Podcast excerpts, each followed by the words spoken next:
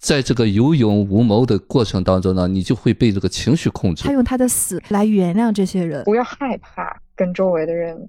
认输，就是那个时候，我终于可以做我自己了，我知道我是什这个么。片子里面的所有的人都没有回避问题，每个人都在自己的人生上面去对抗着一些什么，然后他们从来都没有停止过那种抗争。就是他哥哥第一镜一出场就是一个女性的装扮，为什么我们会受伤呢？就是因为我对对方有更多的期待。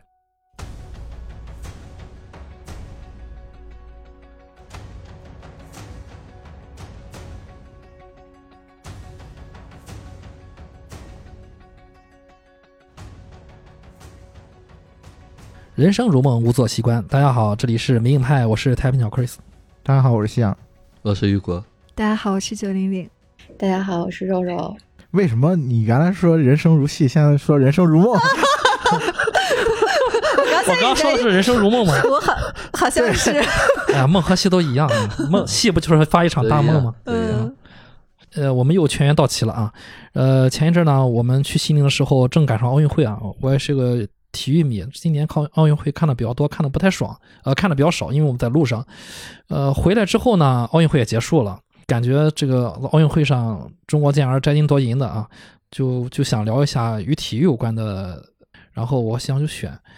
呃，选了呢，选了一部豆瓣上评分最高的运动片之一，二零一一年的汤姆哈迪演主演的美国运动家庭剧情片《勇士》。呃，除了汤姆哈迪汤老师以外，还有乔尔埃哲顿、尼克诺特啊主演。另外，这部电影的导演和编剧叫加文欧欧康诺，加文欧康诺。然后我看了一下，他之前曾经指导过《回归之路》，还有《会计刺客》，应该是和都是和大本啊和大本合作的。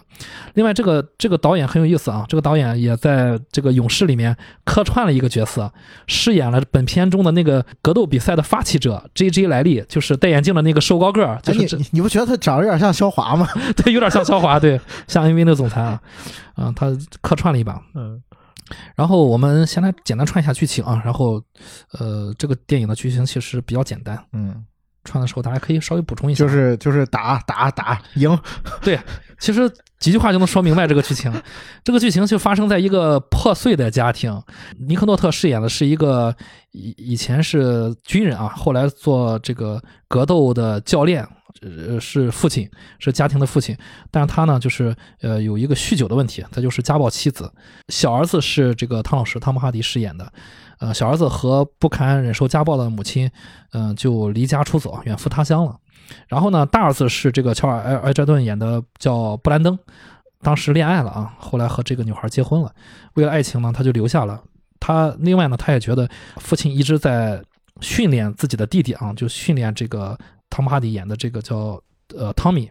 所以说，汤米走了之后呢，长子布兰登就觉得可以得到父亲的栽培了，嗯，就是可以独享父亲的训练了。结果那时候他父亲酗酒很重啊，最后还是没没训练他。长子布兰登和父亲也就分道分道扬镳了。多年后呢，呃，汤米就突然出现了，他从那个伊拉克的战场回来了，在战场中他有一个战友啊，就是非常好的一个挚友战友，友军的炮弹就是给炸死了。然后呢，他带着这个惨痛的经历，算是就是那种逃兵的感觉啊。从伊拉克回来之后呢，就先去到了父亲家里，落脚到了父亲家里，呃，说要参加这个一个哎，就是一个格斗的大奖赛啊。这个大奖赛就是奖金是五百万美元，一共是十六个人参加，呃，只有第一名，只有冠军才能独享五百万美元。然后呢，要找到这个汤米找到父亲，说要父亲继续训练自己啊，要参加这个大奖赛，要把这个奖金全部就是给自己这个死去的战友的遗孀啊。但是他也他也跟父亲警告说，啊、不想提父子之情。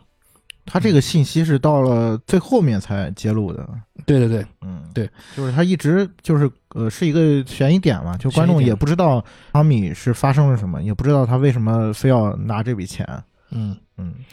同时呢，就是这个哥哥呃布兰登呢，他其实没有和父亲生活在同一个城市上，他生活在别处。他是经济上出了点问题，他现在是中学的物理老师，呃，经济上出了点问题呢，这自己的房子可能要被银行收回去嗯。啊，所以说主要是因为他女儿得了病嘛，对他女儿得了心脏病，嗯。嗯、所以说为了这个钱嘛，啊、也打算重回这个格斗赛场，啊、一开始啊，女当然他老婆也，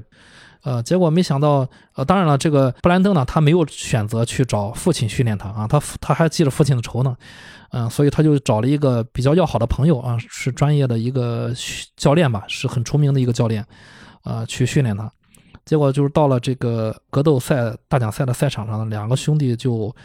呃，披荆斩棘吧，一路过关斩将，就是最后到了决赛。这个弟弟汤米的这个作战方式，在我看来就是，就是很直接啊，上去就干，就是那种就是那种泄愤式的开干。人狠话不多，对对对对对，就没有什么技巧，他就是打。我有时候觉得，甚至对方 对方是被他吓 吓着的。对，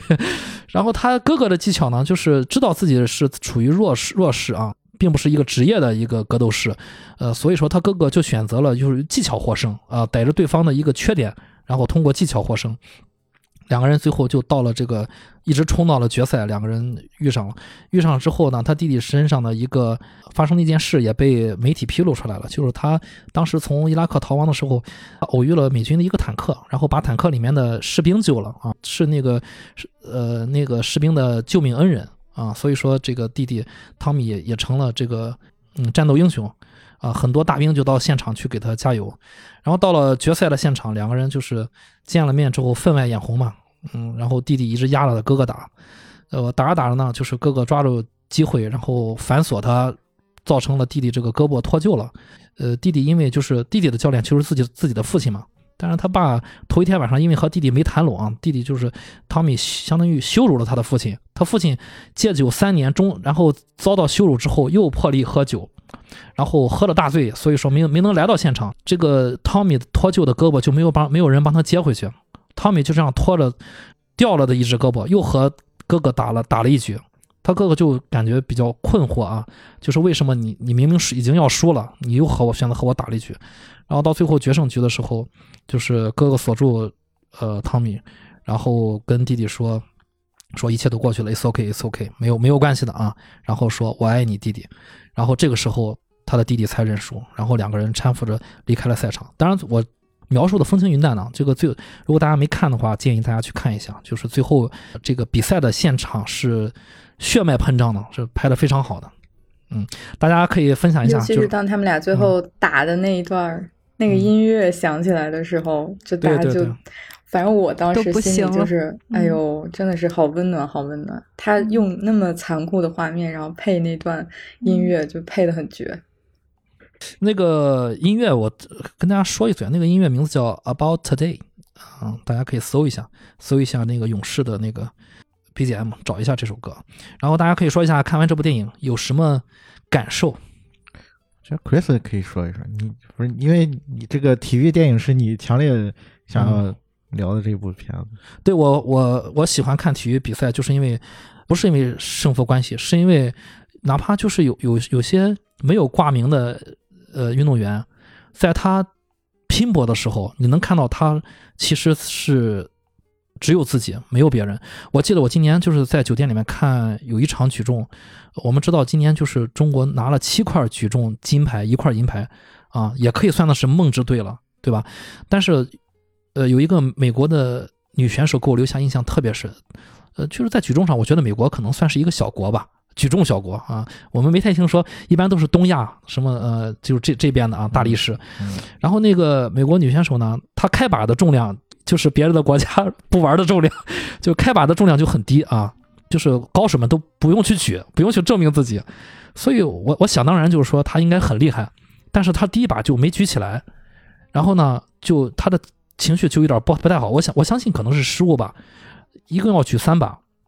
第一把没举起来，第二把上去又举，竟然又没举起来，这个当时我记得那个评论员都说说是不是他的教练都对他有一些就是判断上的误偏差啊？为什么你们报的这个别的别的运动员都不举的这个重量，你自己举了两次都没举起来？那他就对于他摆在这个运动员面前只剩下一次机会了，一次机会去证明自己。就我看到他，因为没有人举，他必须连举三次，全是他自己，所以所有的镜头都都对对准他。我看到他第二次下去的时候，他已经就是崩溃了，哭了。然后我在想，没关系，姑娘，还有一次，还有一次。然后这个时候我就你就看到教练蹲下来，在跟他打气，我不听不出听不听不见在说，因为现场特别乱。然后你听不见教练在说什么，但是教练就一直在拍着他的肩去蹲下来跟他打气。然后这个女孩就不停的点头点头，然后上去之后先是狂叫了一声，嗯，把心中的那种感觉先先叫出来，然后一把就举起来。当他举起来把那个杠铃放到地上的时候，我们看到的是他两只手就是摁在杠铃上，头没有抬起来，就整个身体在颤抖的哭。就我能想能想象他那一刻就顶了多大的压力战胜了自己。就我觉得这是体育运动中给我们就给我最多的感动的。这个电影也是这样。其实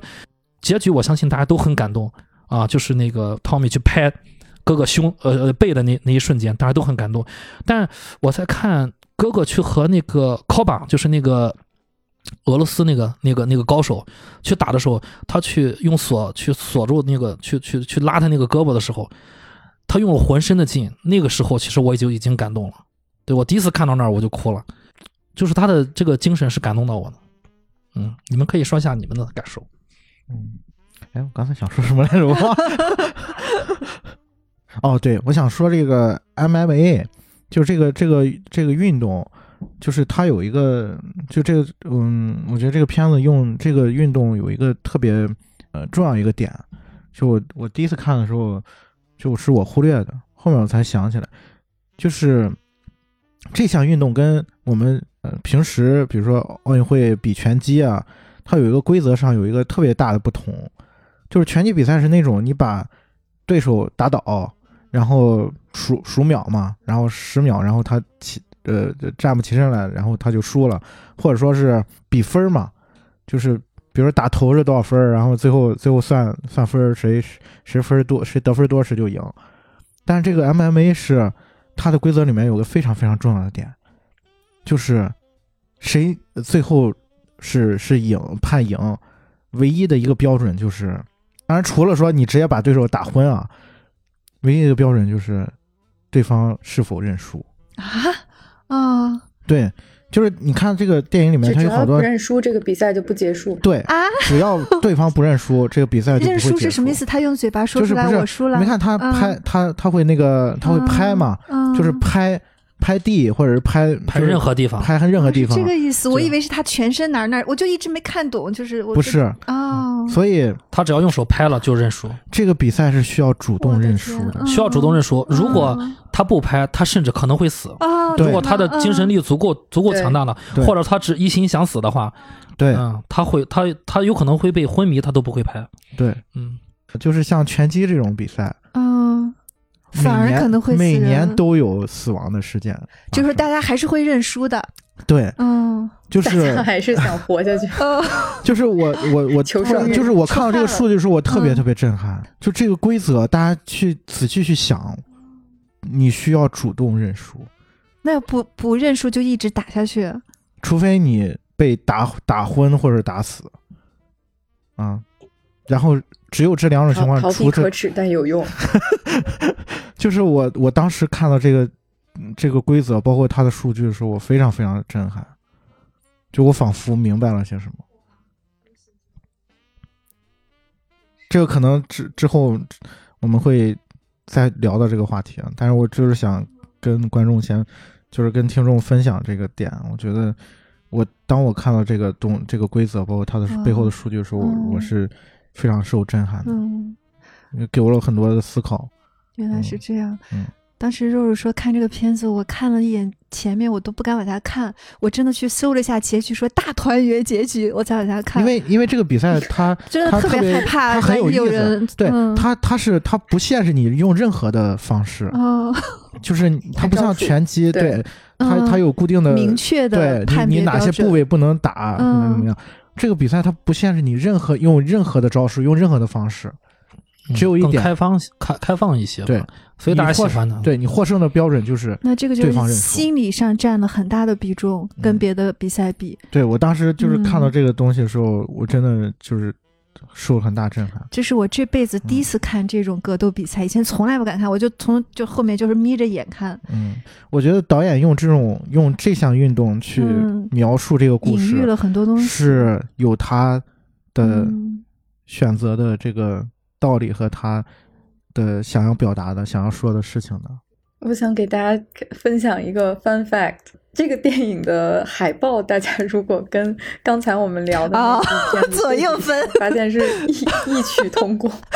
就也是两个男的。刚才那是一上一下嘛，现在我们之前聊的是囚徒啊。啊，这个露肉了。对，我们之前聊的是囚徒。但但是，对对对，但是这个片子也是很明显的，就是大家能知道主角是谁的一个电影，就是不像刚才的那个双雄那么的 even，就是也是导演他自己在拍的时候，其实他有呃故这个是意的把一嗯些笔墨放在了其中一位男男演员的身上，对嗯这个电影的主角是非常非常明显的。对，就是他也实在 你要从露肉的程度，你可以去判断一下。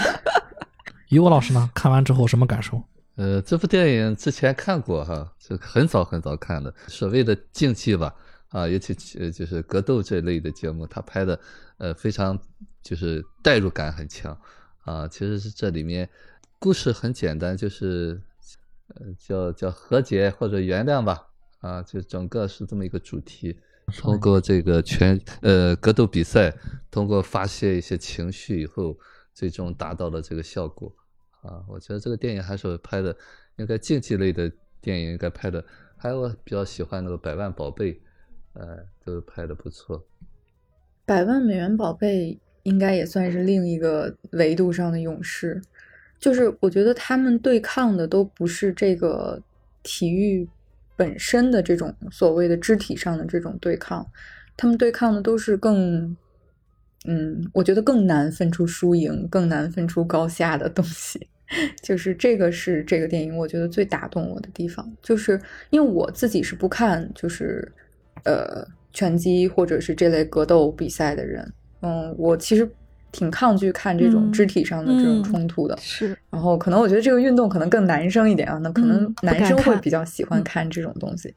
呃，但是这个电影它讲的不是，就我们经常在说体育题材的电影，它其实是有它的所谓的市场上或者票房上的一个天花板的。所以真正好的体育题材的电影，全部都不是在讲体育本身，它都是在讲人。就是包括那个前几年有一部好莱坞的电影，就是去了奥斯卡，但是后来没有拿奖的，叫《爱滩雅》，讲一个呃花样滑冰选手的一个电影，是那个啊，美国的一个丑闻很喜？欢的那个女演员演的，对对对对对，那个电影也是一个很孤独的在对抗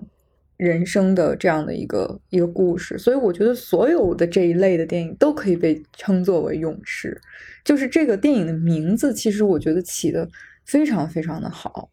就是它没有叫什么就什么兄弟之类之类的，就是他没有把这个所谓的家庭或者兄弟之间的这种感情，就是当成一个主题来写。我一直都觉得他就是每个人都在自己的人生上面去对抗着一些什么，然后他们从来都没有停止过那种抗争。这个是我觉得这个电影最打动我的地方。嗯。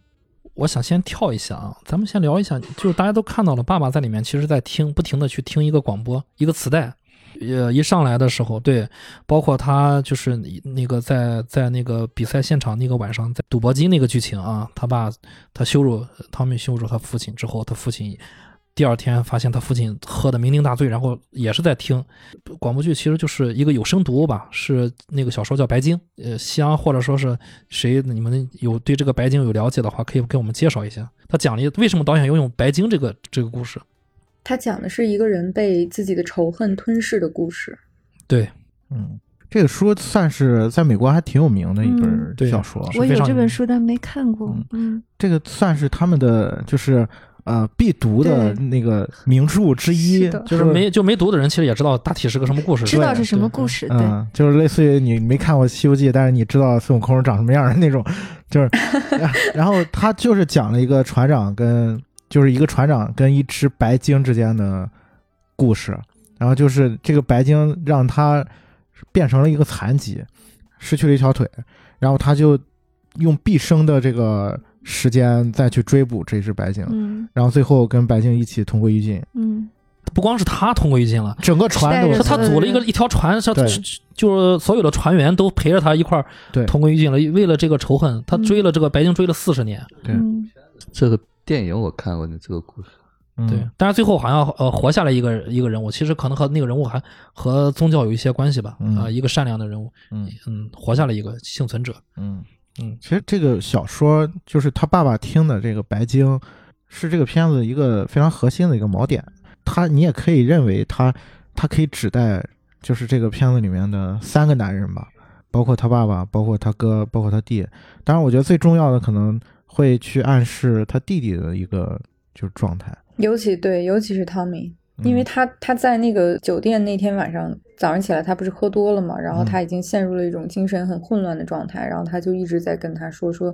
就是停止吧，船长，啊。停止吧，船长，对。就是他一直让他 stop，对。就是然后但他在对着他汤米说。面对着的是他的儿子，对，对。然后他一直就是那那段其实蛮难过的，你会很心疼汤米，就是你非常想让他停止他现在这种非常偏执的这种愤怒，但是你就知道他没有办法停止，因为他他有太多太多的就是伤痛，就是他心里对。嗯，那，既然提到汤米啊，就是一个核心的人物，这个电影一上来我就有一个疑问：如果他这么的恨这个家庭，恨自己的父亲，就为什么他有的选？他为什么会从伊拉克回来就回到了父亲的家里面？表面上看是要训练啊，这背后有没有其他的原因？你们是怎么考虑这个？就他他们为什么会选择回家？连自己的哥哥都不和他爸住一起了，但汤米回去了。我不觉得他是带着更多恨的人，我觉得他反而是小时候得到过父父亲母亲爱多的那个人。他哥哥是看起来好像人畜无害，更更健康一点，但是他哥哥压抑的部分可能更多。他哥哥对这个爱还有这个恨的部分可能更多，所以他以前他会无意识的去选择当拳击手，但他可能不想重复父亲的那个老路，对家庭不负责，他又转行当了那个物理老师。但是说说汤米，我我是很心疼他，但我并不觉得他有那么多的恨，我觉得他就是想求死，所以我不敢看，我是提前看了剧透才敢看下去，因为我怕他是来求死的，就是说他用他的死来惩罚这些人，或者来原谅这些人，他要做那个牺牲者。但是小时候其实他妈妈也爱他，他爸爸也爱他。他小时候，你看那么多奖状，那么多照片里面很阳光的样子，包括他去打仗，他自己的队友被自己国家的炮弹伤了之后，他在路上还去救了另外一队人，就他那个善良是天生的，包括他又为了那个战友的遗孀要去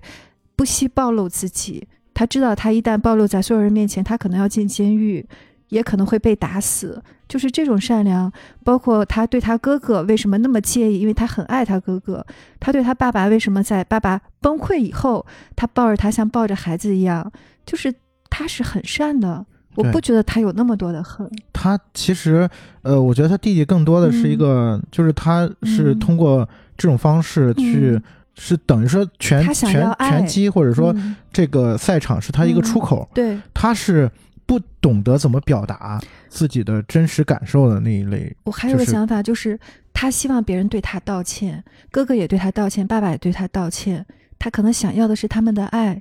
所以就是哪怕我死了，我也要证明我是存在的，你们不能都抛下我。所以当他哥哥在球场上，他俩好不容易见面聊天，哥哥说：“我原谅你和妈妈了。”他能感觉就是这这算什么？明明是我来原谅你，凭什么你来原谅我？就是那个时候，我会觉得这个孩子真的是，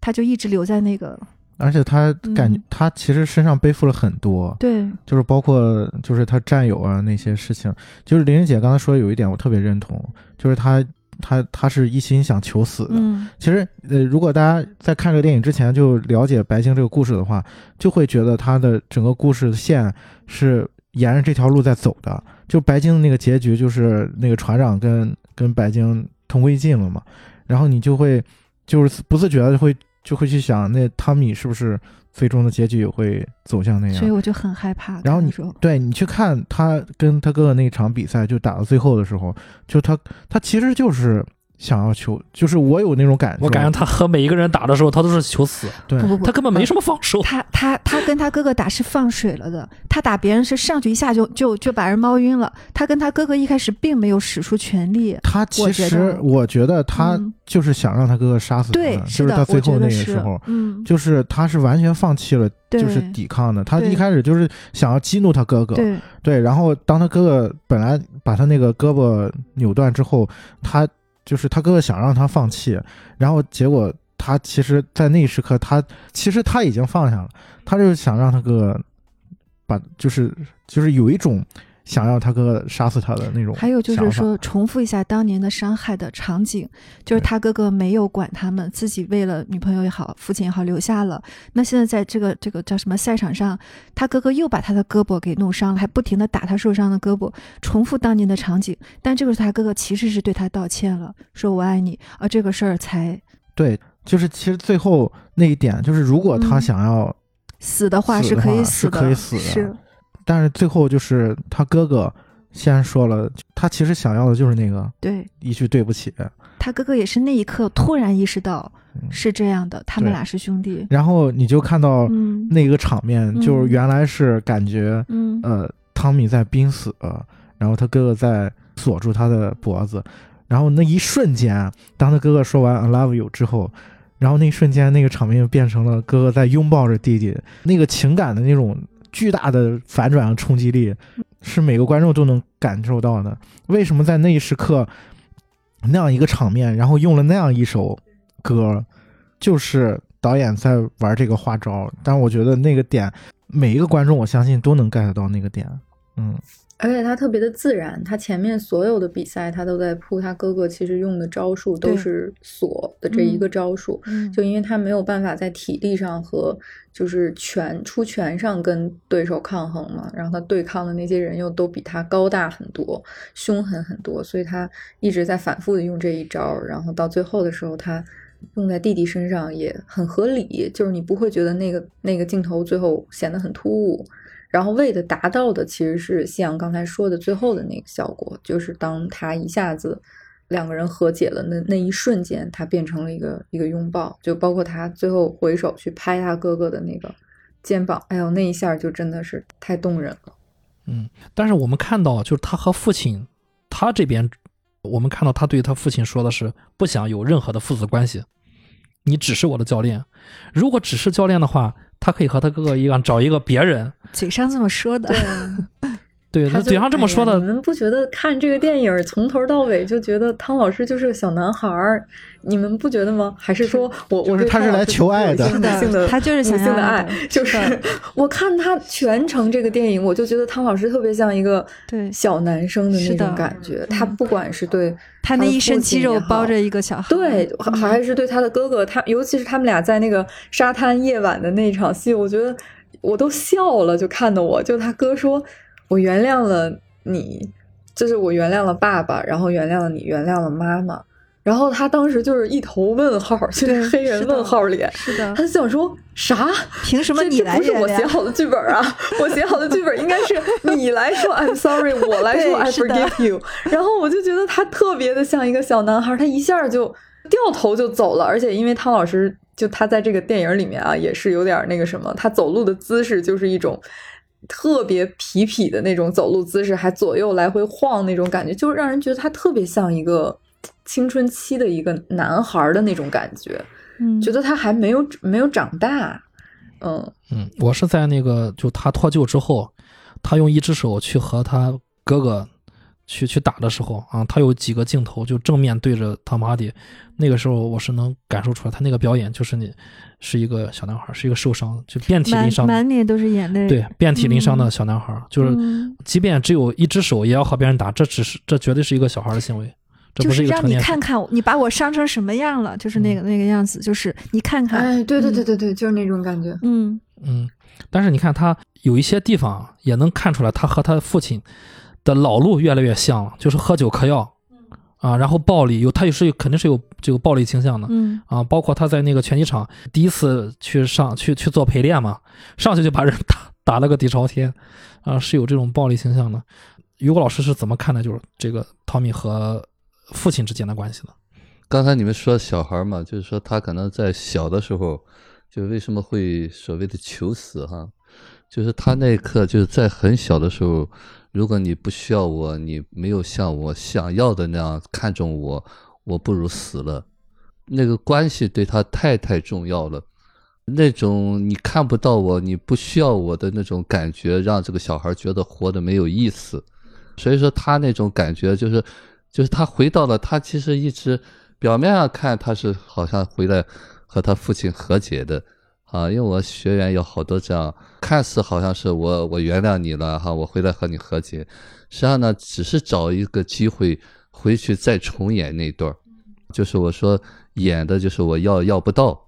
我有答案了。啊，我有答案，就是说嘛，你们没有像我要的那样，嗯对，因为他这个就说他是希望他父亲还是酗酒的那个样，对，最来最有意思的是，他回去发现，哎，我父亲好了呃。对哎，本来就是我，我本来打算回来原谅你的，对，结果你从信仰那儿得到了原谅，是你自我原谅了，是，那我来回来，对，这是这是他好像没有设想好的，对对对所以这是他不愿意接受的东西。呃，其实这个东西呢，就是说他还活在过去当中，他还会预设一种东西，他可能想到我惩罚好好讨伐你一顿，对你痛苦流涕，对啊，这段时间就过去了这就是他原来的模式吧？对，嗯就是他回到了过去嘛，他就需要那个想了一千遍、一万遍的那个最好的结局。但是呢，这也是我一直在提的，就是说，如果你回到了那个状态，你永远演不到那个理想的结局，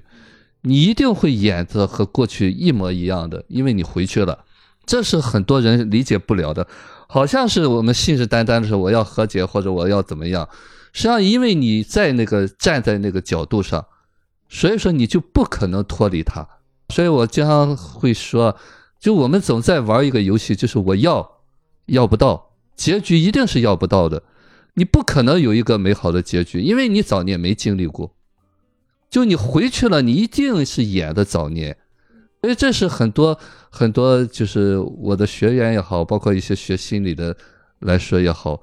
就是当你处在这个状态的时候，我经常在说啊，我做辅导就是什么，我是把你从里面带出来，并不是告诉你方法怎么去和解，这里头没有和解，包括最后那点哈，那个转折点，就是我们大多数人是看不太明白哈，就是说觉得好像那是个感动，实际上就是哥哥一下子跳出来了，很就是从一个游戏的状态一下子回到一个正式的状态。就我们是在打拳击嘛，打一个你打我，我打你，谁赢了这个游戏。他突然不玩了，他说我爱你。就这个东西呢，就一下把他从那个状态里头拉出来了。就他哥哥知道，就他哥哥知道，你打拳击不是为了打拳击，对，你就是早年那个不满。嗯，可能在这种比较激烈的就是这种运动中啊，或者各种项目中，比较刺激项目中，会激发人的这种可能，就像是不是心理学上也有这种理论，就是在这种时刻，在这种场景里面，你才会说出这种话来。我是这么理解哈，就是这个哥哥相对成人一点，嗯他很他清楚他在做什么，嗯他目的性很强，他就是为了得一笔奖金，把那个债免了。但是弟弟不是，弟弟纯是情绪架着的，哎，嗯看似好像是他说要给那个这个遗孀去怎么样，那个理由很牵强。他就是要找一个出口，对他就是来玩游戏的。对，你看他每次打完一拳把人干倒，然后就立马直接就走，就是也也不等那裁判说胜利，也不也什么也不说，然后直接就走下台了。对他就是就是他就是架着的。对他就是想想想要那个发泄的那个下那个出口，然后打完我就走。嗯，就想起来那个周星驰功夫里面那个电影那个高手说的，我今天就是来打死二位，或者或者被二位打死的，嗯，对，对，就要这个结果。我今天就是来，对我今天就是来打死你们的。嗯就是他，你看他每一次打，往往死里打，嗯就是你看他，包括他跟那个疯狗，就是他半决赛的时候，对就真的就是他已经已经开始说你，嗯人家已经已经不行了，是，对他还在晕了，对嗯就是你可见他其实压抑了多少的愤怒，就是嗯他他有多少情绪在这里，他需要一个出口去他对别人做的也是他希望别人对他做的。，对就是作用力和反作用力。一开始那个物理老师在讲的时候，其实我觉得他们选择这种格斗这个职业，以前我不了解，刚刚夕阳说了以后，我 我也觉得好像嗯挺挺挺震惊的。对，我觉得嗯玲玲姐说那个细节也是非常对对，那个物非常重要，啊哥哥说的上物理课，对嗯作用力反作用力。嗯嗯嗯对，其实每一拳他们两个兄弟互相打，都其实都反到自己身上了。对方都是打到对方身上，自己都是心疼的。嗯，嗯这就像我想起我们聊阳光普照的时候，嗯当时说，其实爱和恨都是相伴的。嗯嗯，有多少爱就有多少恨。太需要爱，他才恨他，嗯，就是因为我那么爱你，你为什么嗯没那么爱我？是 所以这就变成恨了，因为我太需要和你有关系了，嗯，所以我恨你。嗯而且他弟弟孤家寡人，然后他哥哥上来就给他看，这是我太太，我的女儿什么的。嗯，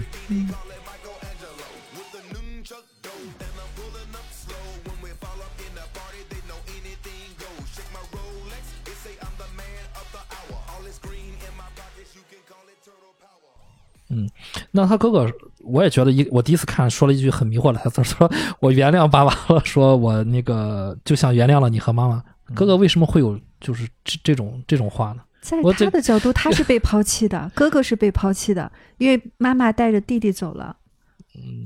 而且哥哥其实他有一个特别重要的一句台词，就是他跟他嗯爸爸说的嘛，嗯，是他弟弟走了之后，嗯他就以为我我可以独占就是独占你了，嗯。就是可能在尤其是在他们小的时候，嗯。他弟弟是一个就更受宠的那个嗯。那个角色嘛，嗯。包括他弟弟打拳击也更有天赋嘛。嗯。然后他爸爸的，你看，其实他一上来，这电影第一幕是他弟弟坐在那个就是他们老老家那个房门前嘛，然后他爸爸把他让进门之后，他就在看那摆那些照片。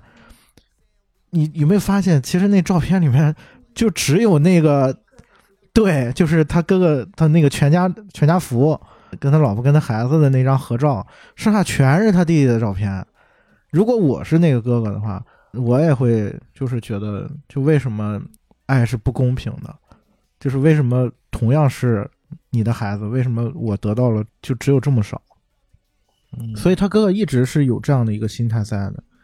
就是他哥哥一直想要说证证明自己，但是，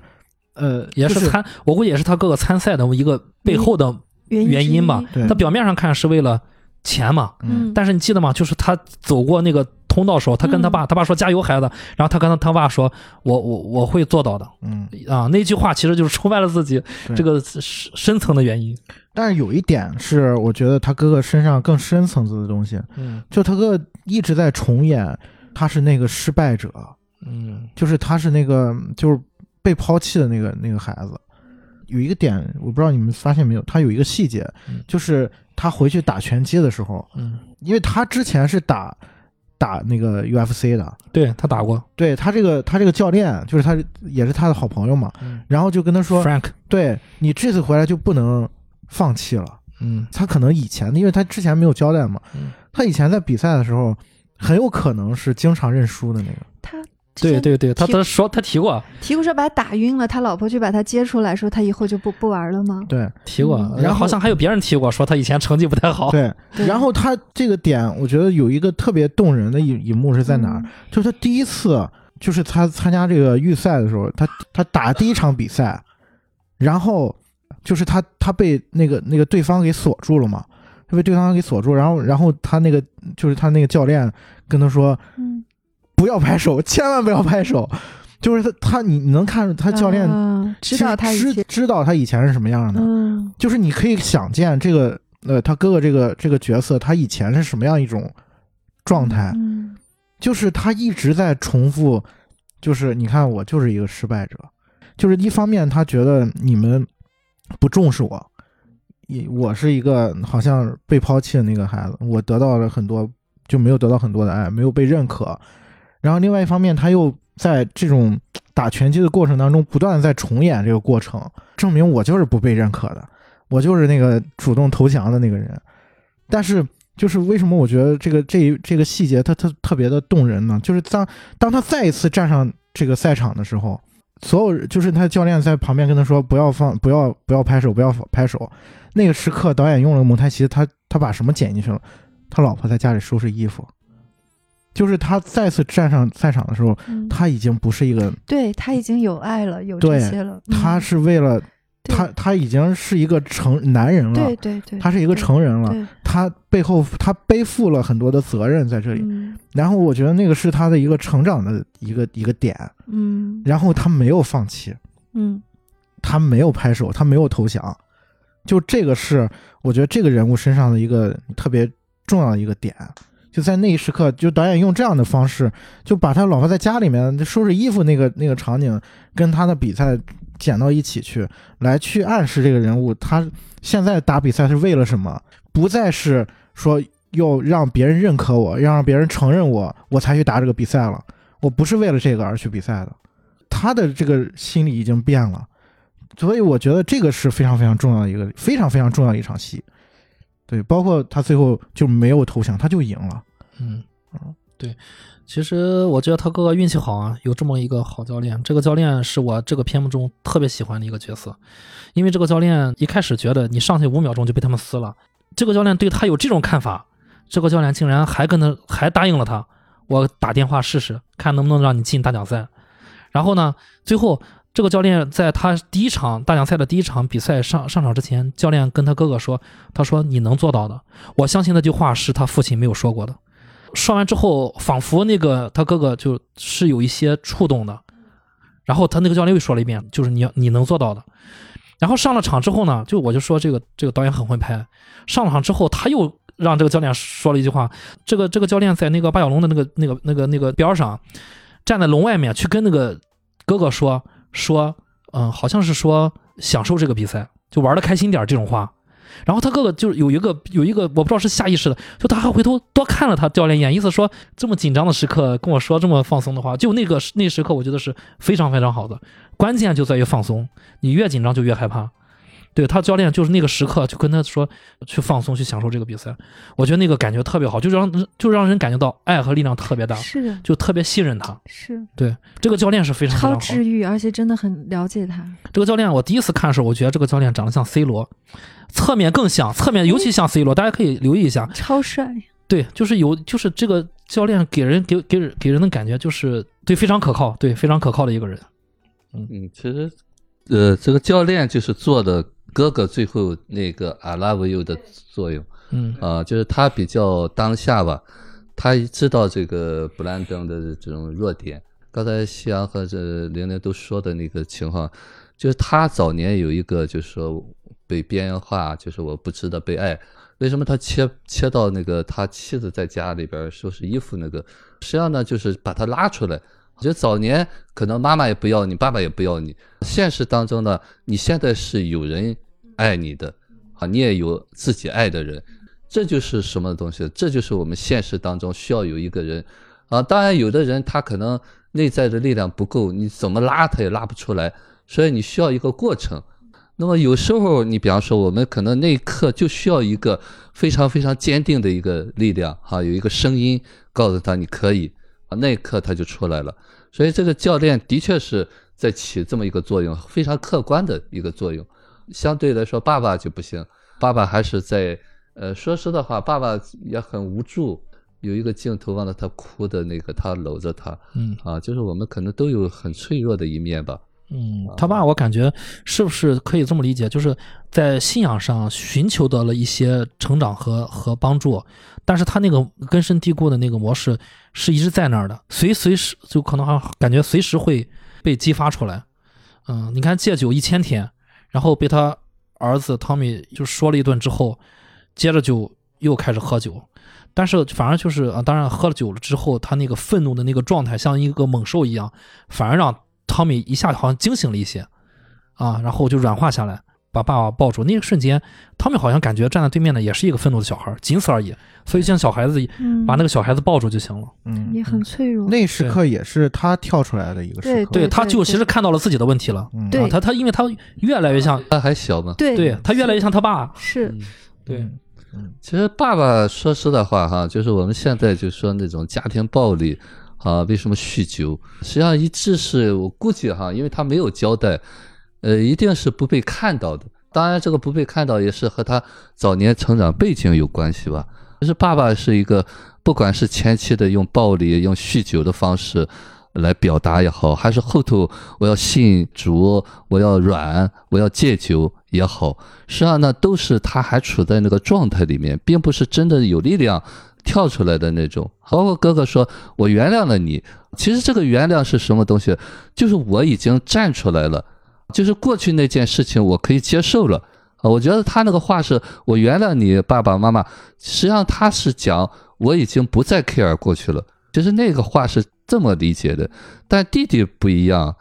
弟弟是还在过去呢。所以说两个人讲的角度不一样吧，状态不一样，所以他们理解不了。相对哥哥，呃，可能后头我相信，如果说细分下来，他可能早年就是虽然没有被父母待见吧，但是他可能老大可能还是得到了一些爱吧，啊，就是我们说早期的那个内化的爱比较好，所以说他容易出来，或者教练或者他妻子给他一些爱，他就能够状况转化一下。但是内在还是有那一部分，所以说他在那个过程当中还会有一些，你比方说他那些防御的方式啊，包括拳击，他会主动的退让，呃，认输嘛，啊，认输也是他小孩自救的一个模式啊，我认怂，啊，我离开你们可以吧？当然了，更重要的是我们有什么模式，我们有什么经历不重要，重要的是我们能够跳脱出这一切来。就我们为什么要做访谈？为什么要做这些节目？就是说，过去你没法改变，过去真的没法改变。那么你只有接受了，好，前提一定是接受。当然，你能接受，一定得有一个状态，就是说是接受哈。就我做这么久，这么久哈，为带这个学生带那么久，为什么要带那么久？就培养他那个能接受的能力。我相信是不是大部分人就是这个接受是很难的，就接受不了。没有这个能力接受。如果接受了，可能很多事情就过去了。对，就是现实当中，你光要求自己接受没有用。对，必须把这个东西树立起来，嗯，然后才能看到，能接受，最终才能和过去告别。这个人是没办法自己接受的。你像这个他哥哥，他当时为什么选择那个女朋友？因为女朋友是真的爱他的，包括后面这个他这个教练也好，别的也好。从他女朋友给他的爱，他发展出爱的能力，才能吸引这个教练也好，他其他的学生都爱戴他怎样？但是没有这么一个人存在，我在这儿坐着干想，我能接受自己做不到，因为没有体验，你没有体验过被爱，然后你你说你接受了，其实就是一个自自己骗自己的。所以说过去有说嘛，呃，你这一生要么做一个精神分析，要么嫁一个好老公，或者是找一个好妻子。实际上，那那个人就是无条件接纳你，对啊，和咨询师是一样的作用，是的啊。所以说，你当有一个力量，你确信你是独立的个体的时候呢，你才能够真真正正去面对过去，不要急于说去接受啊。就那个接受不是你说就说的。当有一天你有力量的时候，没有接受这一次啊，你就不会再去记忆那些东西，那些东西风淡云轻。当然，到这一步是一个相当长的一个过程吧，所以很多人都想急功近利啊。实际上，说实的话，我也理解，因为我的学员带的时间久的，就他回去的那一刻，他经常会告诉我：“我怎么没有成长？”就说的那个绝望劲，我怎么又回去了？我说没有问题，那个东西出来的时候，你就是回去了。但是呢，你在好的时候，你有意识，嗯。所以说你们都最主要是他意识到了，我又回去了。哎，对对对对，很多人没有这个意识。对，就是他对自己可能还有更多的要求吧。嗯，所以说这个东西挺难挺难的，说的那么容易，说的接受，说的成长，但是呢，这需要一个非常非常漫长的一个过程，需要有有一个爱的力量支撑，需要陪伴。呃，我们所有的听友，大家也是有时候可遇不可求吧，但是呢，我们总有机会吧。你相信总有机会？我觉得听友这个机会都比较大，是大家都喜欢电影，对吧？就是其实看电影有时候也是一个挺治愈的过程。就是我们还有这个条件，我们可以享受好的电影。很多人连这个都没有，就是可能都吃不饱饭，可能都永远在一个很很凄惨的什么。其实刚才刘老师说说起来一句一一一嘴啊，就是说这两个人其实格斗风格就是很不一样的啊。其实我觉得这这就是格斗风格就反映了两个人其实内心啊，一个就是进攻式的，一个就是防守反击式的，嗯、就是反映了这两个人的一些性格吧啊。我觉得这个也是挺有意思的，在这个电影里面，这个导演想到这块儿，投射到我平时看的一些比赛啊，就理解了啊，为什么这个球员在场上这么暴躁，但是他成绩踢得很好。嗯啊，这是可能是有原因的，这心理方面原因的，嗯并不是说他的啊，当然可能和平时日常训练也有关系，但是大家基本上都是刻苦训练的。为什么这些人成这个人成绩好，反而反而他脾气暴躁啊？为什么那个人他就是踢的一般，但是他能做队长？啊，可能和真的是和这个就是成长的一些过往有关系，所以每个人都找到了自己的角色。现在想起来，就是就好像更理解那些球星啊，什么运动的巨星啊什么的。我现在再来看他们两个人的之间的，就是所谓的格斗风格的不同，嗯。我有时候会去想，这我们先说汤米，汤米就是更多的表现是，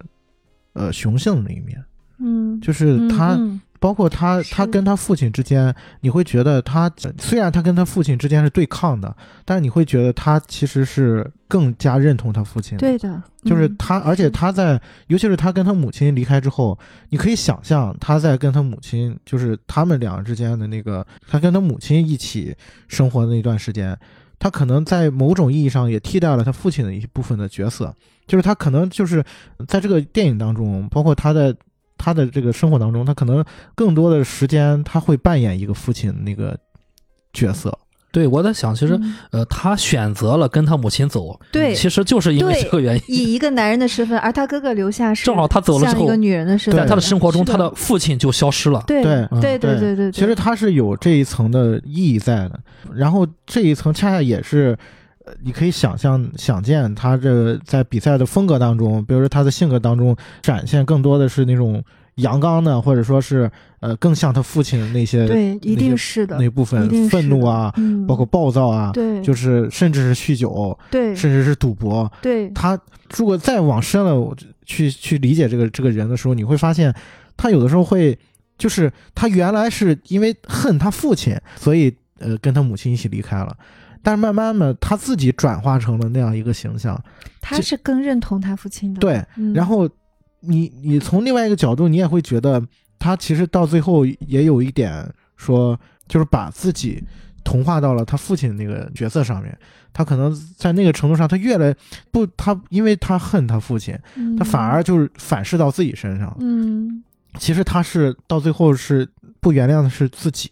就是没有原谅自己的。包括他为什么救人，然后又走开，然后他就觉得这个事情全是就是压在自己身上，他一直都没有原谅自己。其实为他哥哥最后那个点，他其实是把自己释释怀了。嗯，我觉得从某种某种意义上来讲，是这么一条人物的一个线吧。我们回头去看他哥哥的话，你会发现，就像玲玲姐说的，可能他哥哥在，尤其是他带着他母亲走之后，他哥哥更多的时候可能扮演了那个母性的那那一面，甚至我我有时候会去想，就是因为这两个孩子在在这个家庭的这个呃关系里面，他是嗯。他是不对等的嘛，甚至是竞争的关系，对竞争的嘛嗯，夕阳说的这个，所以他们总有一天会赛场上，其实夕阳说的这个点，导演在一上来就偷偷的告诉我们了，就是他哥哥第一镜一出场就是一个女性的装扮，他女儿在啊。他哥哥脸上画了粉，画了那个，然后戴了个女性的帽子对。导演暗示过，对，对嗯。嗯，对，从某种意义上讲，也是他父亲嗯阉割了这个孩子，对，然后他更多的时候是展现了一个母亲的那个状态、那个角色，但他自己是不认同的，他自己是缺乏这个自我认同的，因为他他没有那个父爱的那个部分嘛，嗯，他可能这个部分他也是缺失的嘛。嗯直到他自己成家了，为什么我说他第一场比赛特别重要？嗯就是包括导演用了很多的那个蒙太奇去去展示、去暗示他跟他妻子之间，就是他为什么唤醒了他，就是他真正成为自我认同了吧？嗯就是或者说对是是接接纳了自己的这个角色，就是包括我我有我的家庭，我有我的妻子，我有我的孩子，我真正站到了一个父亲的角色上面。对。就是我那一刻成成人了之后，我去承担我要承担的所有的一切的时候，就是那个时刻，就是他像于果老师说，他反而跳出来了，反而从原来的那个所谓的不认同的那个部分跳出来了，对，然后他才有了机会去成长嘛。我觉得从这个点上，这两个为什么弟弟跟哥哥之间的，包括比赛风格，包括性格，其实这个片我觉得讲的还是挺清楚的。非常清楚。对，对，对嗯，但他哥哥在第一场就第一场确实很关键，在第一场赢了之后，中间给了他老婆收拾衣服啊，担心啊，嗯赢了之后看我们看到什么呢？我们看到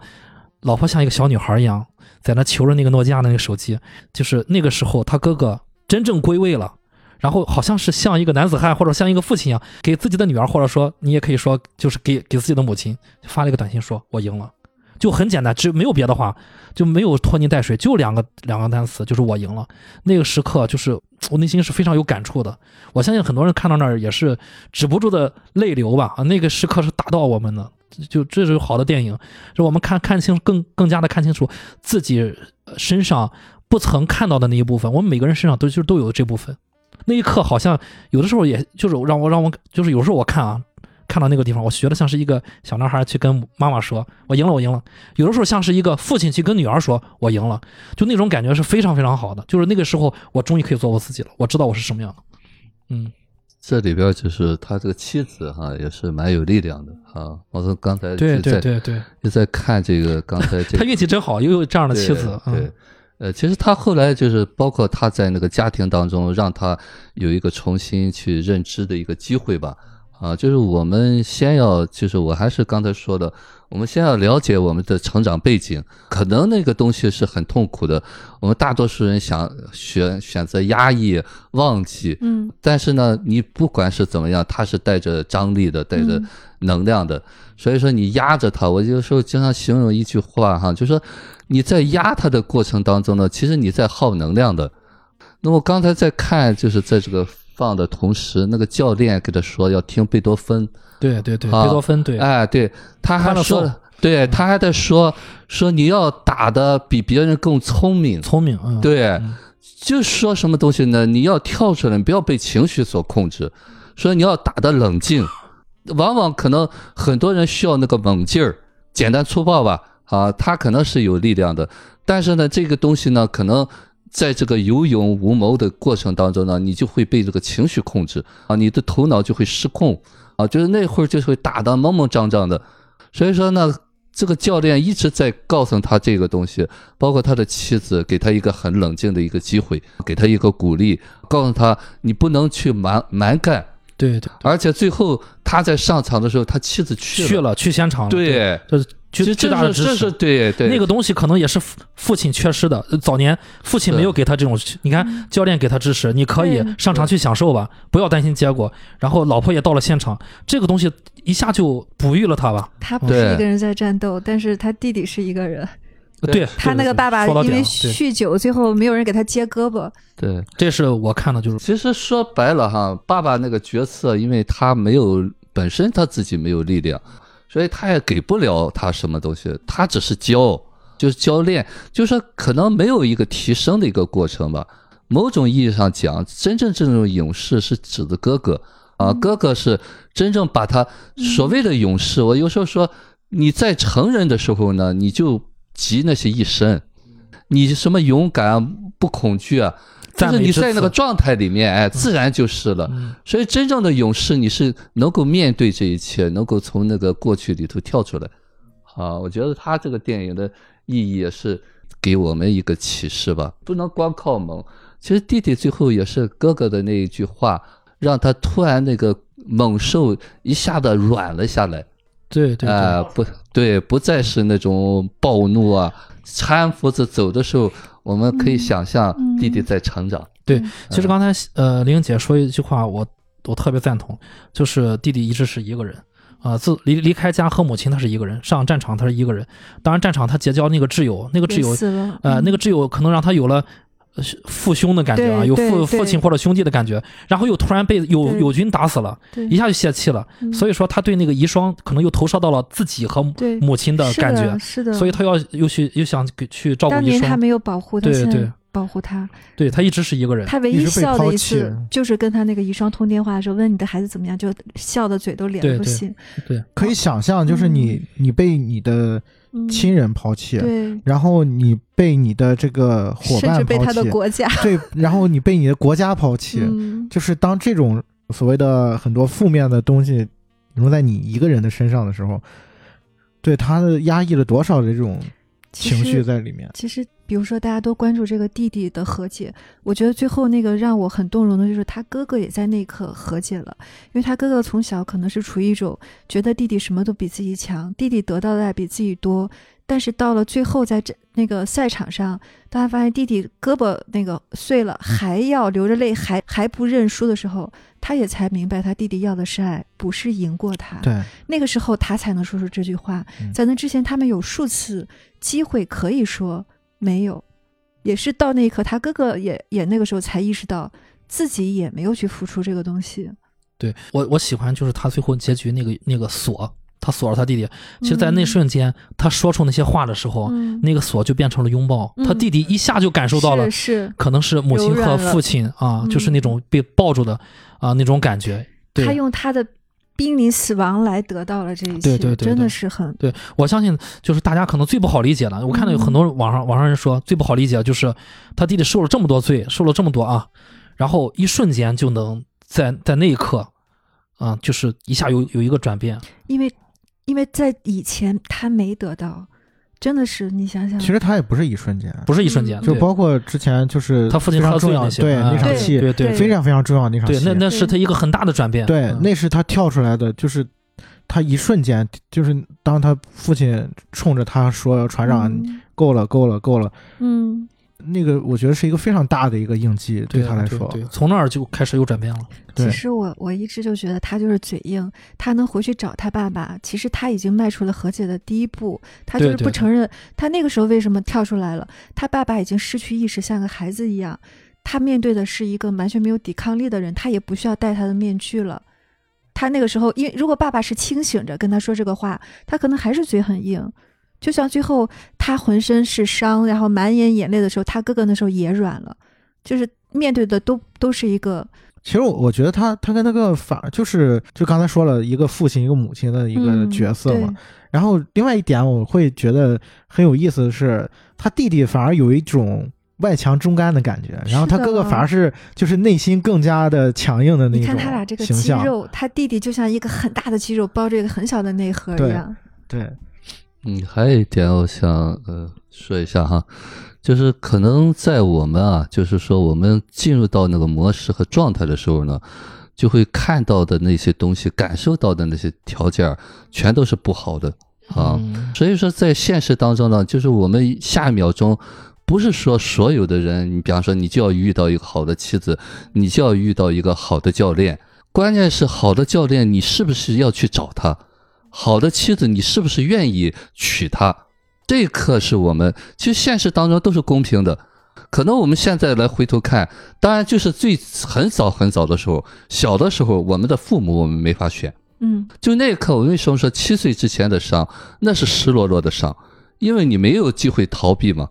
但是在大了很多的时候，你比方说，其实他父亲，你看他那个样，但是父亲一直在表达一个我想原谅，就是我想悔改啊。如果他有力量的话，完全可以感受到父亲的爱啊。反倒是他父亲最后那个又怂怂了，不行了，嗯啊，就是那种悲悲切切功亏一篑的感觉。哎，就是就是他要表达我是爱你的，就是我爱你，但是我没有能力去表达那个东西的时候，那一刻他才好像醒悟了。又回到父亲原来的模式的时候，他才对，啊醒悟其实其实他就是在用一种方式，就说我告诉你我爱你，但是我不知道怎么去表达，就是那个东西呢，把他一下子唤醒了。那我说这个是什么意思呢？就是我们要时时刻刻警觉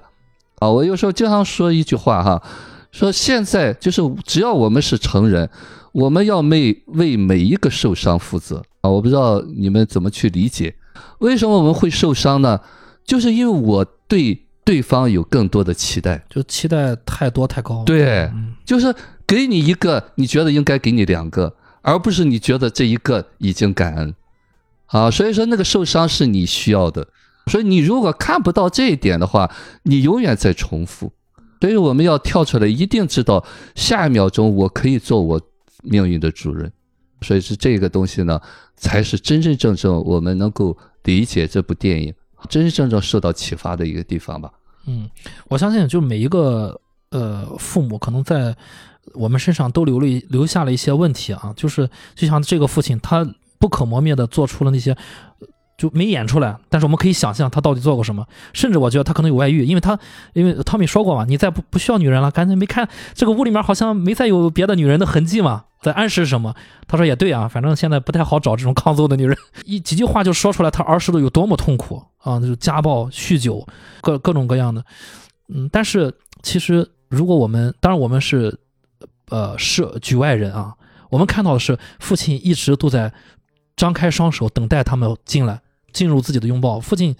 一个就是对吧？一个就是说了说这个，呃，我戒酒了，包括就是信仰方面各方面都有和以前不一样的地方。然后再就是他已经表达过了，说就是是爱你们的，对吧？我是爱你们的，但是孩子们没有收到，全都拒绝掉了。其实其实是收到了。就是他只是表面上这两个孩子不承认，嗯，父亲做了这个，他们是其实是收到，他们是一点点软化的。现实中很多父母是真的不做的，但如果父母做，孩子都是很爱父母的，都是一辈子渴望这个东西的。孩子不会说，他真的做了，不可能说收不到。有的时候可能是做的方式可能跟他预期的不一样，或者怎么着。我我刚才说这番话了，我意思是是在另外一方，我的意思是说，孩子你自己有没有想过？去和父母和解，这那我们看到的是父母去去求孩子和原谅不得，就是不管这个父母是有伤害我们多深，有没有想过，就是这这就是父母他之前受到的伤害，真的，父母父母也不容易，一定是的，一定是的。就我就我觉得他就是那天早上看到了那个父亲那个小孩的状态，他可能理解了父亲就是也是这么过来的，那个父亲长大也很不容易，可能是对吧？他也是这么过来的。嗯，所以他才能搂住父亲。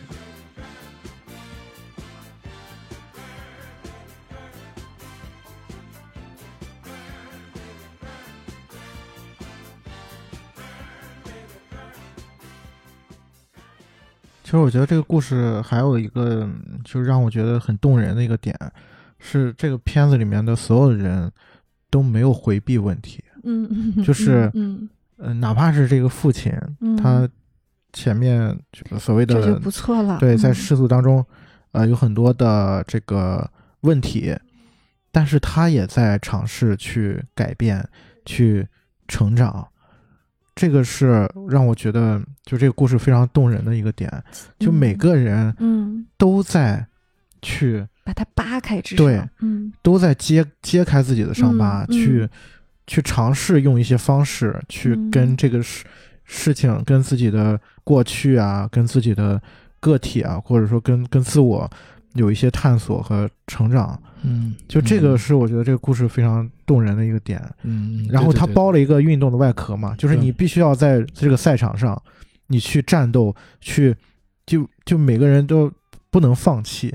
就在这个就像一个人生的舞台一样，在这个在这个 囚笼里面，嗯，去面对自己。其实我当时看这个电影的时候，我觉得他这个，呃，比如说把一个老老兵和一个什么，就是一个教师弄在这个世这个两个世界冠军了变成之间，确实是有点夸张了。正常来讲不可能通过这么几个月训练就到这个水平。但是就是像徐阳说的，把它放在生活里面，可能有些事情看上去波澜不兴的，但是其实就是跟这种大战是一样的，它那个张力、那个什么冲突的程度。不亚于这个，对，这个只是把它放大到屏幕上，对，但实际上这种都是机会，就是和解的机会其实是没有也可以去制造的，对，嗯嗯，哪怕是用冲突的方式也好过，就是完全去回避它，嗯，所以其实这个能量是非常大的。你看，呃，我不知道于老师，你看他当他面对这个字字字体的这个问题的时候，他甚至。包括他弟弟，甚至最后要面对的是生与死的这个对这个冲突和挑战。对，就是当是不是当我们就是要揭开自己这个痛苦的这个伤疤的时候，很多时嗯候是也是很危险的。很痛苦的呀，嗯，身边的人都很痛，都很危险，我觉得。如果一会儿结束还有时间，我可以讲一点嗯 类似的就是经历。其实这个说实在话哈，就是说，因为我刚才在讲这个东西的时候，啊，但是呢，在我做个案的时候呢，呃，就是我们需要一个什么能力呢？就是也需要和这个人同步的能力。啊，其实在这个过程当中，因为在节目当中呢，我只能给大家一个启示吧。但是我在做个案的时候，那就是他处在零岁，你就要像零岁的父母一样对他，嗯所以要贴近。嗯然后呢，他才会信任你，才会有机会不断的成长。我希望就是说，如果你们听友有些创伤，有些什么都找一个好的咨询师跟着，嗯，这个过程当中呢，可能需要漫长一点，但是都有机会。我再插一句，就我在看这个电影的时候，因为他最后大西洋城嘛，嗯就这个我在那住了三天，嗯因为我同学在那儿嘛，包括那个凯撒他那个比赛那个海滩，大西洋城是很美的一个地方。呃，刚才在看，很熟悉这个。对，沙滩之战嘛，它叫 The War of Shore。对，它还有一个灯光的，就像那个柱的那个叫长廊一样，嗯那是那个中越战争的纪念 场啊，还有一些雕塑在那儿，呃，挺好的这个地方。嗯，肉肉呢，有什么要补充的吗？我们都快聊完了，对呀，我们都话题已经聊完了。肉肉，没有他他他他是退他出去了不。是这还没回来是吗？因为我现在没有在录音，但是我最后会补一段。对你，你们可以先继续聊，我就在偷听。没有我们聊完，没东西了。没有，其实你其实你你的声音也在录，也 也在里面。你可以把你的想法啊或者那个讲出来，就录上，对，到时候。剪辑是吧就可以。没事，只不过只不过音质是哦比较差而已。嗯，太那个音质太渣了。没有，我就是，其实我第一次看这个电影的时候，我全程都沉浸在汤老师的颜和他的肉体里，我完全没有在看剧情。嗯 但是我可能过了很久以后，我再重新看这个电影的时候，嗯，有些就是很柔软的部分，其实是特别打动我的。就是我觉得我们每个人都没有办法选择自己出身出生的那个家庭和我们的出身，就是有些人他会在很小的时候经历很多很残酷的东西，就是这些残酷的东西可能是我从以前我都没办法去想象的，就是除非我呃听他们亲口跟我说，因为最近有一个朋友也跟我分享了一些他就是小时候的一些经历吧，原生家庭，嗯，我很震惊，然后我也很心疼他。然后我这次在重看这个电影的时候，我觉得就是，嗯、我想回到就是夕阳在一开始这期节目的时候说的那个关于认输的那个地方，就是你任何时候你都可以认输，嗯，就是只要你撑不下去了，你就可以认输，嗯，你可以找身边的任何一个你觉得当时你可以信任的人，是的，跟他认输，然后这个人在那一瞬间都会成为一个巨大的保护你的力量。就是如果他是真的爱你的人的话，他一定会愿意。可能这个结果并不那么的尽如人意，或者说不能百分之百的去解决你的问题或怎么样的。就像于果老师说的，当你真的需要专业的帮助的时候，你还是需要去找专业的人士。嗯，但我是觉得说，不要害怕跟周围的人认输，向命运认输，向生活认输，就是我在一开始说的那个逃避可耻但有用。嗯就我觉得，嗯，反正汤老师最后他向哥哥认输的那一瞬间，我嗯我其实特别特别的感动。嗯，这是这次看这个电影带给我最大的感受，然后也让我觉得可能有些时候我也需要去学习这件事儿。对，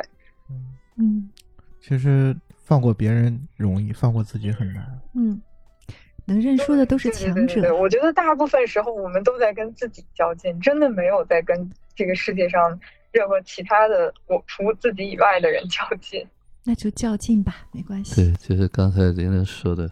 呃，认输，也就是我们常说的示弱。其实你在知道你可以弱的时候，你才能够示弱，才能认输。所以说，有时候当你没有力量示弱或者认输的时候，你知道你还困在里面就 OK。所以说，有时候我们可能就在这个状态里边转化，但是那不是你的全部。或者有的时候也可以说，就是在一个你觉得很安全的环境里面，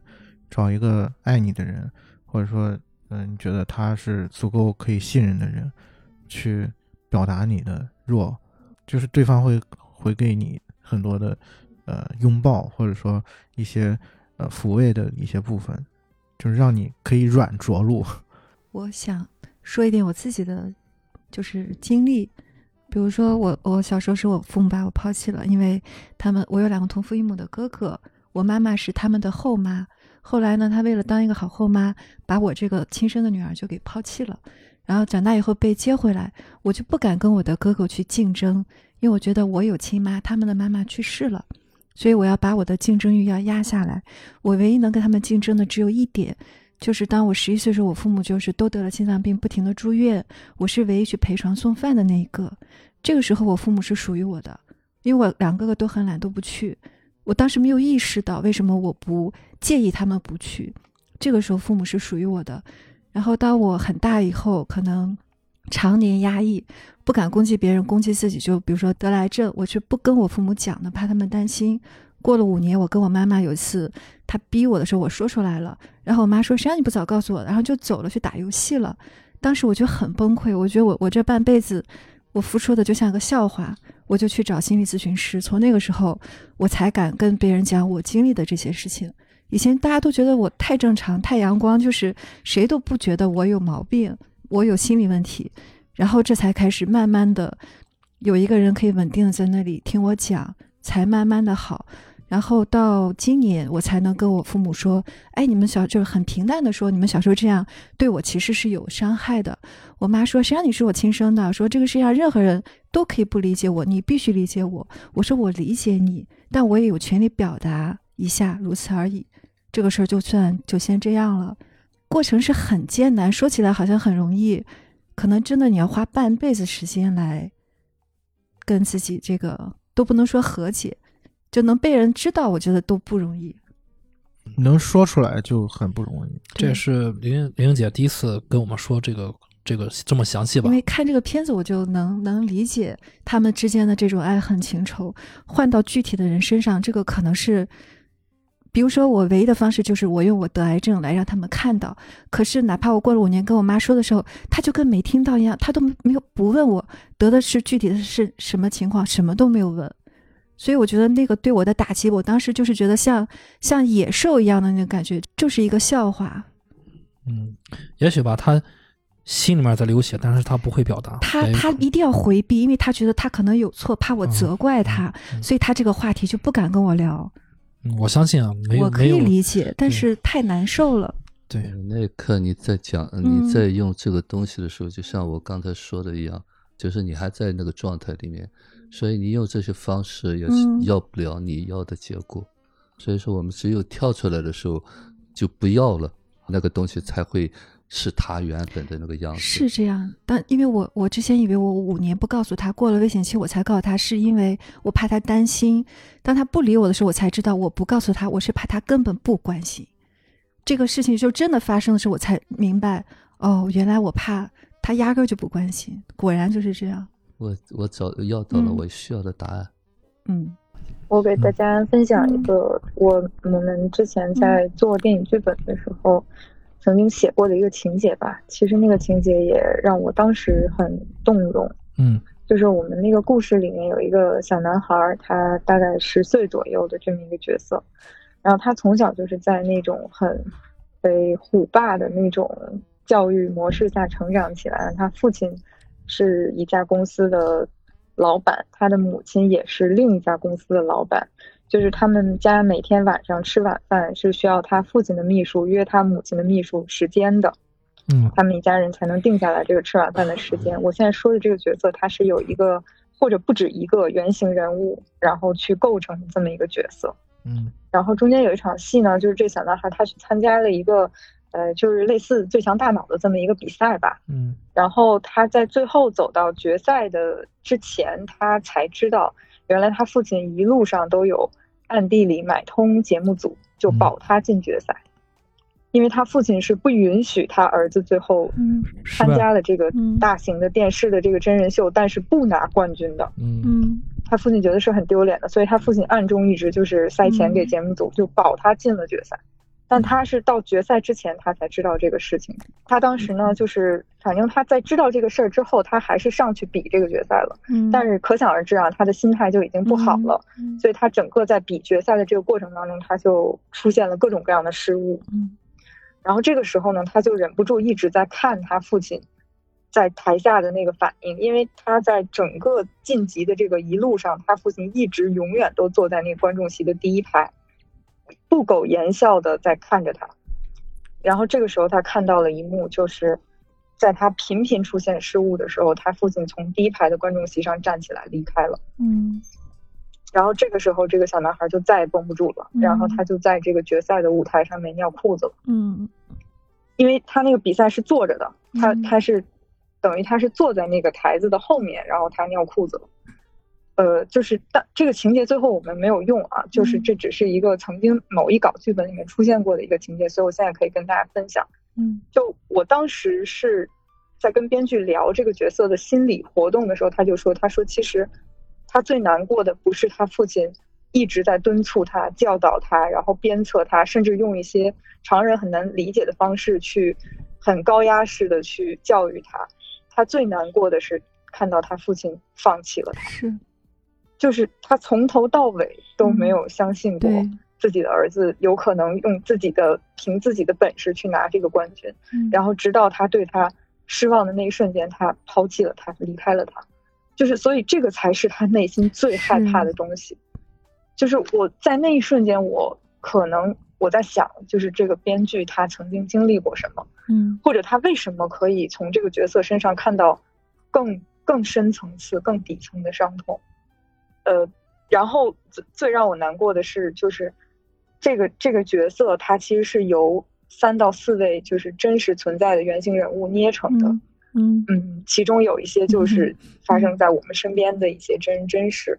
所以我我我自己是觉得就是，嗯，我我那一瞬间我有感受到，就做父母其实是一件多么难的事情。嗯很多时候我们在嗯觉得父母可能在我们很小的时候吧，带给我们一些一些难以弥合的伤痛的时候，其实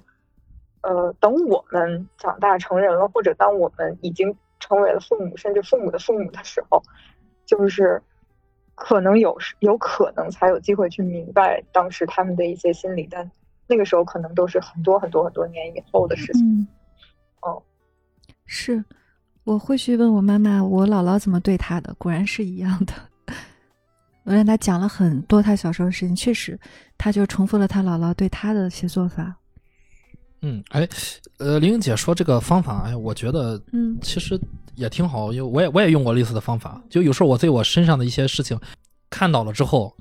其实这个方法不用你也能知道，嗯但是你用了求证一下，你就知道原生家庭的问题是代代相传的。也让她嗯宣泄一下，因为他觉得可能他也很委屈。我就哦让我女儿，哦我说你采访一下姥姥她小时候的经历。我妈一口气讲了两个小时，就是她也觉得她其实也没有幸福。她为什么？她跟我说就是我都不幸福，你凭什么要幸福？就这么说。嗯，我的建议是，大家除了就是身上那些发生的不好的事情，其实可以问一下你身上的闪光点。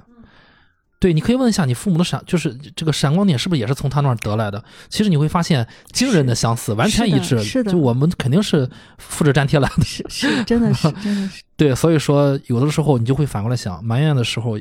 你也要感谢，对吧？对，我们都不容易，就是我们之前说都不容易，没有没有容易的。能让我们能让我想到的就是，呃，你如果已经意识到了就是原生家庭的这个传往下传的这个问题的话，你就可以就是终终止这个终止这个问题，对的啊，去面对这个问题，是啊，去面对这个，然后接纳自己的这个原生家庭给你带来的这这些伤害吧。而且一点爱都没有的人也也很少。对就是对对，你你你可以抱怨这些，但是你想想，一个人能活下来还活得挺好，肯定是得到了很多东西的。其实我是不认同父母嗯皆祸害这个嗯，我也观点的，不认同。嗯就是原生家庭的东西是没有办法改变的，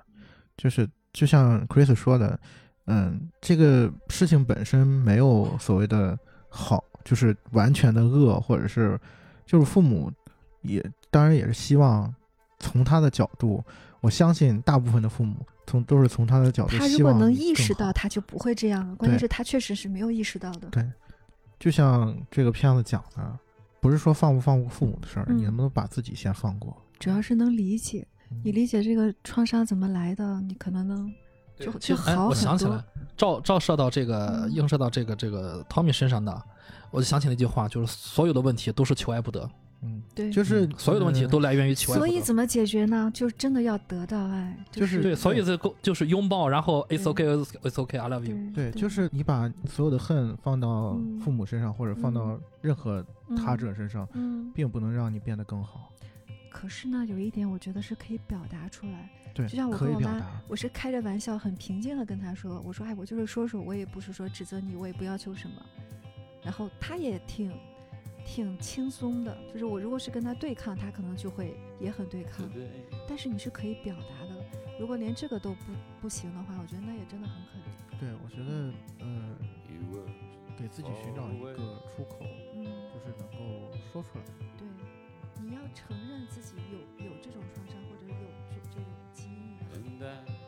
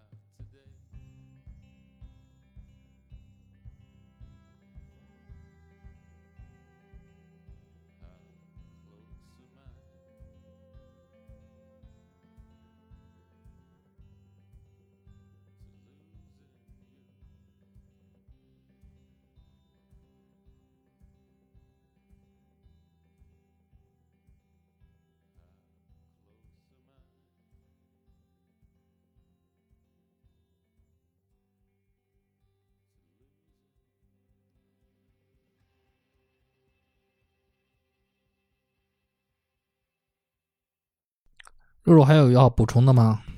还有啦，嗯然后我们其他人有要补充的吗？电影之内的或者电影之外的？没了。嗯，我给大家补充一点儿，就是我呃，我最近看了一个比较有意思的一个综艺节目，我觉得和有些地方和我们的这个我们的这个心理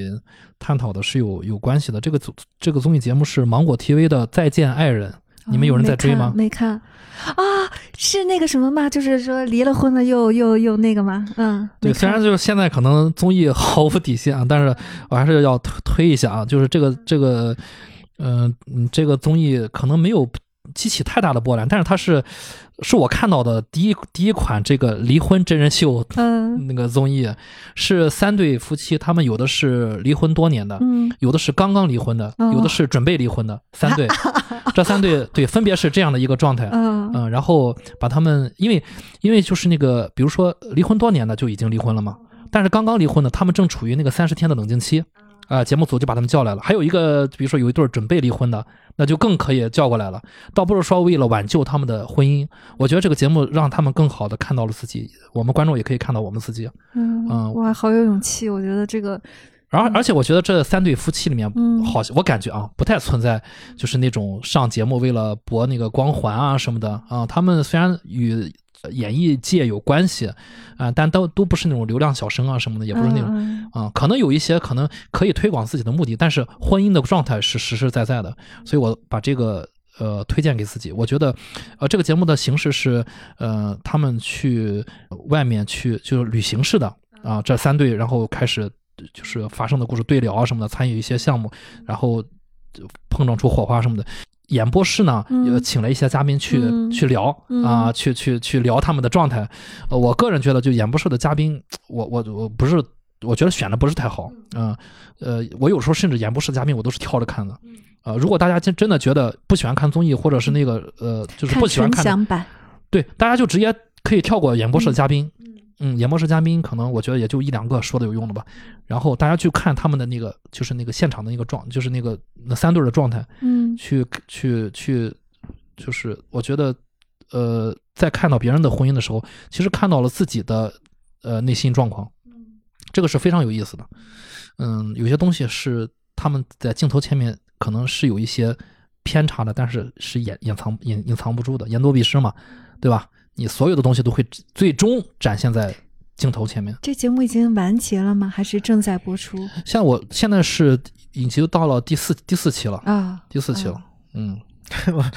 说这个节目，我突然想起再见爱人，不是，我突然想起我今天刚看了一那昨天晚上看了一八卦，那个大本跟那个詹妮弗洛佩斯啊，是吗？就是不是那个旧情复燃了吗？啊，真的吗？哦然后然哇，后那这个这个洛佩斯勇可勇气可嘉呀！哇，但但但但是就是那个大本身边的女人是换了一茬接一茬，对呀，就是流水的流水的老婆，然后铁打的马特达蒙。对对对，因因为你知道吗？就是大本，其实我最近没太关注，但是就是他上一任女朋友那个安安纳德阿玛斯啊我很喜欢他。他的那个广告那个海报已经贴的到处都是了，就是我们这边城市里面已经有他的那个就是代言的那个品牌，然后用了他的那个大的头像，我想，然后我还跟我老婆说，我说你看，跟跟了大本的女人之后，立马就是这个光环，再加上人家确实拍了很多呃电影啊，真的长得很好看，很漂亮，对对对，就是那个《银翼杀手》《银翼杀手二零四四九》里面那个啊嗯那个，然后我就说我说你看也不知道大本怎么样了，结果 我就我还我还说呢，我说我说大本这个酗酒的问题啊，也是酗酒的问题啊，他的大本最大的问题可能就是酗酒嗯，啊，超级大的酒瘾，没事，他有一个有一个人一直守护着他，他对对对对，有一个有一个哎，对，有一个好基友一直守护他，但是我听说啊，就是他那个有一个前任的老婆叫詹妮弗·戛纳，啊，对，就那个嗯美剧的演员啊，据说那个老婆对他也非常的好。就是虽然两个人离婚了，但是据说就是大本每次出现危机的时候，就是嗯。酗酒的问题，嗯，戛纳会介入啊、嗯。会开着车把他送到什么去戒酒中心啊什么的嗯，啊，有这种成瘾行为的确实很很不容易，是是包括他不停的换女友，这都是一种成瘾。哦，怪不得马特达蒙要就是一直陪着他，什么什么意思？没听懂，什么意思？不是就是就是他们两个人的嗯。轶事嘛。然后有嗯。有一有一个事儿是大本，然后因为就搬到了很远的一个地方，然后马哈达蒙就就是说你你你那个苦劝，就是他也不回来，啊然后马哈达蒙就干了一件事儿，在他就是旁边，在他旁边买花了一千五百万买了一个，对对对 对。哦。哎，你说到这儿，我又想，我又想，我又想起来啊，我们今天要聊的是勇士啊，勇士这个导演啊，嗯。呃，这个 Gavin，他他之前拍过两部电影的男主都是大本，他肯定深知大本的这个酗酒问题，所以这个这个这个电影里面这个这个这个好像没老老爹的这个酗酒问题，好像不是这个电影里面酗酒特别多。就是你刚才提到他那那个片子，不是也是酗酒的一个运动员吗？呃，就是大本演回归之路啊篮球教练，对，对嗯嗯对对对，嗯，呃，希望大本后面一切顺利吧，还是很有才的一个人啊。哎怎么会聊到这儿？对，聊到离婚，聊到婚姻嘛，就是你从马拉·达蒙和大本身上这个事儿，你能知道，你看我刚刚说再见爱人啊，我们嗯离了婚之后各自安好，可能也可以做一个正常人，正常就普通朋友。那嗯那离婚之前早干嘛去了，对吧？啊，当然不，我我的我的觉得，如果实在不合适啊，就不要凑合，可以分，不是不可以分啊。但是你看马马拉·达蒙这个，我们不结婚也可以做好朋友。我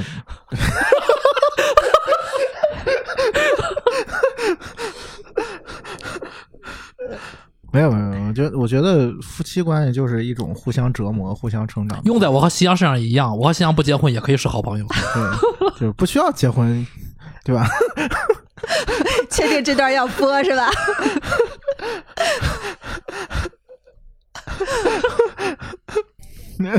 我我现在有点想走。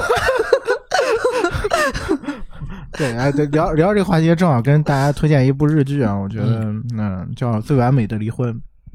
哦，最完美的离婚。对我我最喜欢的一个日本编剧叫板垣院儿写的故事，然后觉得嗯讲的非常非常非常非常非常非常的。我们从勇士就是推荐到了再见爱人和最完美的离婚。嗯就这么着吧，什么鬼啊！我哎，那我跟大家推荐一个跟勇士很像的，就是刚才我提的那个爱康呀，啊，就小丑女演的，非常的美。她叫呃，她的中文翻译应该是叫《我花样女王》。啊，花样她讲的是美国呃花样滑冰史上的一位非常 iconic 的一个女运动员的真人真事，也是传记电影。然后呃，我我在那个电影里面有一个情节是我特别喜欢的，就是她每一次在奔赴赛场之前，她会自己亲手给自己缝那个她的比赛穿的裙子。嗯呃，小的时候是因为他没有钱，他很穷，所以他没有钱去买那些很漂亮的对比赛的那个衣服，然后他就有一个缝纫机，他就是电影里面多次出现了他自己为自己就是缝衣服的这个画面。呃，大家知道，就是小女孩嘛，都有这个公主梦，小的时候其实很多时候都是妈妈或者姥姥奶奶。就是这些女性的长辈帮你缝衣服。其实很多人都有这个相关的记忆，但是在她的记忆中，一直是她自己为自己去缝衣服的。嗯呃我觉得那个情节非常的让我感动。我觉得很多时候我们没有必要，呃，指望着有一个人来替你缝衣服，你自己也可以为自己去缝一件非常非常美的衣服，然后穿上它走向属于你自己的那个战场。对，那个那个情节让我非常的受触动，所以很强烈的推荐大家去看那个电影。然后我又把这个推荐拉回到了体育题材上。嗯，好的好的好的。好，那片子那个他妈妈演的也很好。嗯我查了下，二零一七年的嗯，对对对，叫《我花样女王》，然后是马格特罗比小丑女主演的。哎，他妈妈是拿了女配吧？那个那个片子嗯，好像是我当年忘了奥斯。卡。哎，但我记得这个片子当年好阿像因为政治原因没有没有，好像是被奥斯卡给踢出去了，还是怎么样？反正就是挺可惜的一个遗珠。我怎么记得嗯他是拿了女配了，还是拿了提名了？反正该片获九十届奥斯卡金像奖最佳女配角。对啊，对对对就是，嗯，对嗯就是他妈拿了奖了。嗯，嗯，我还以为你要推荐木兰花呢。没有《木兰花》，我觉得可能跟今天聊的这部电影可能关联系没有那么紧密。然后，但是你们刚才也都推荐到了什么什么离婚了，我完觉得美离婚。也是脑洞挺大的。对，但这这个电影确实是我自己个人很喜欢的一个体育题材，因为我喜欢的体育题材包括呃点球成金啊这些，就是它其实背后底层的那个逻辑，它都是在讲人人的命运。嗯就是我觉得运动员他们有一种很很强大的生命力，就是每次我在看这种电影的时候，都能很被他们震撼到。嗯就是就国内内地内地其实嗯比较好的运动题材的还真是比较少。嗯，对比较。少。但其实我觉呃又又又说远了，我觉得你看，就是像勇士这样的，它其实内核是一个家庭，是一个剧情片，嗯人物心理方面的嗯啊。说，然后他照了一个找到一个非常合适的一个运动项目，嗯把它带入，冲突到了，然后就成了一个好本子。嗯，对，然后这么这么的这么的燃，你想看到内涵有内涵，你想燃你就燃。对对，我多问一句啊，因为我从来不看格斗，不敢看，就是我在想什么样的人会去，就是常年从事这种运动？嗯，它其实不是打架，只是一种运动，只是一种对抗。其实，我觉得有时候他们在是在嗯是是是怎么说呢？就是你看，你看，只有上场的时候，嗯，只有训练有对象的时候，他才能打。大部分时间他们是自己自己训练，有没有可能就是合理化自己的这种暴力和愤怒？嗯，也有可能对吧？有这种就把它变成一种职业性的，就像我一个朋友，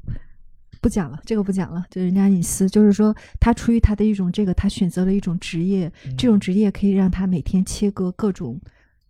哦东西的尸体，嗯，就是这样，哦。嗯，其实肯定他可以合理的去发泄自己的这种欲望。我觉得有这种出口也是挺好的一件事情。是，嗯，对，当然不是说你，不是不是说所有的人都是这样，嗯，他不他这个肯定有不同的他能选择诉求。这种职业，那他天性里面就是有这个东西。嗯，我觉得很少有人敢选择就是这种打击性这么大，随时都可能被打死的这种，其实包括去打死别人的这种。我之前的嗯这种、呃，对于这种项目的、嗯呃感受，嗯，会像是就像是玩极限运动的人的那种感受是有点像的。极限运动它不是对抗，不是他追、嗯他们追求的是一种濒死的体验，嗯就是那种呃对死的那种向往，嗯嗯，就是可能会嗯、就是我以前一直是这样去想。我的意思就是说，那个极限运动可能是就是说濒死体验，但这个就是一拳打到别人身上，自己也会被别人打，嗯就是这种互相攻击的。受虐和呃被虐和自虐的这种，啊。好像有点这这种，这个是我以前从来不关注的项目，所以看的时候就就特别嗯，但我觉得所有的体育项目，其实我感觉都差不多。从核心上来说，嗯首先就是要认清楚自己。嗯它其实和我们在从事工作是一生活是一样的，嗯要知己知道自己在干嘛，自己的定位是什么。嗯，嗯，嗯，好吧，哎，我们就聊到这儿吧，聊好聊 好好，后面聊了这么久啊，肉肉，我们聊到这儿吧，拜拜。拜拜，我们路上见，拜拜。拜拜。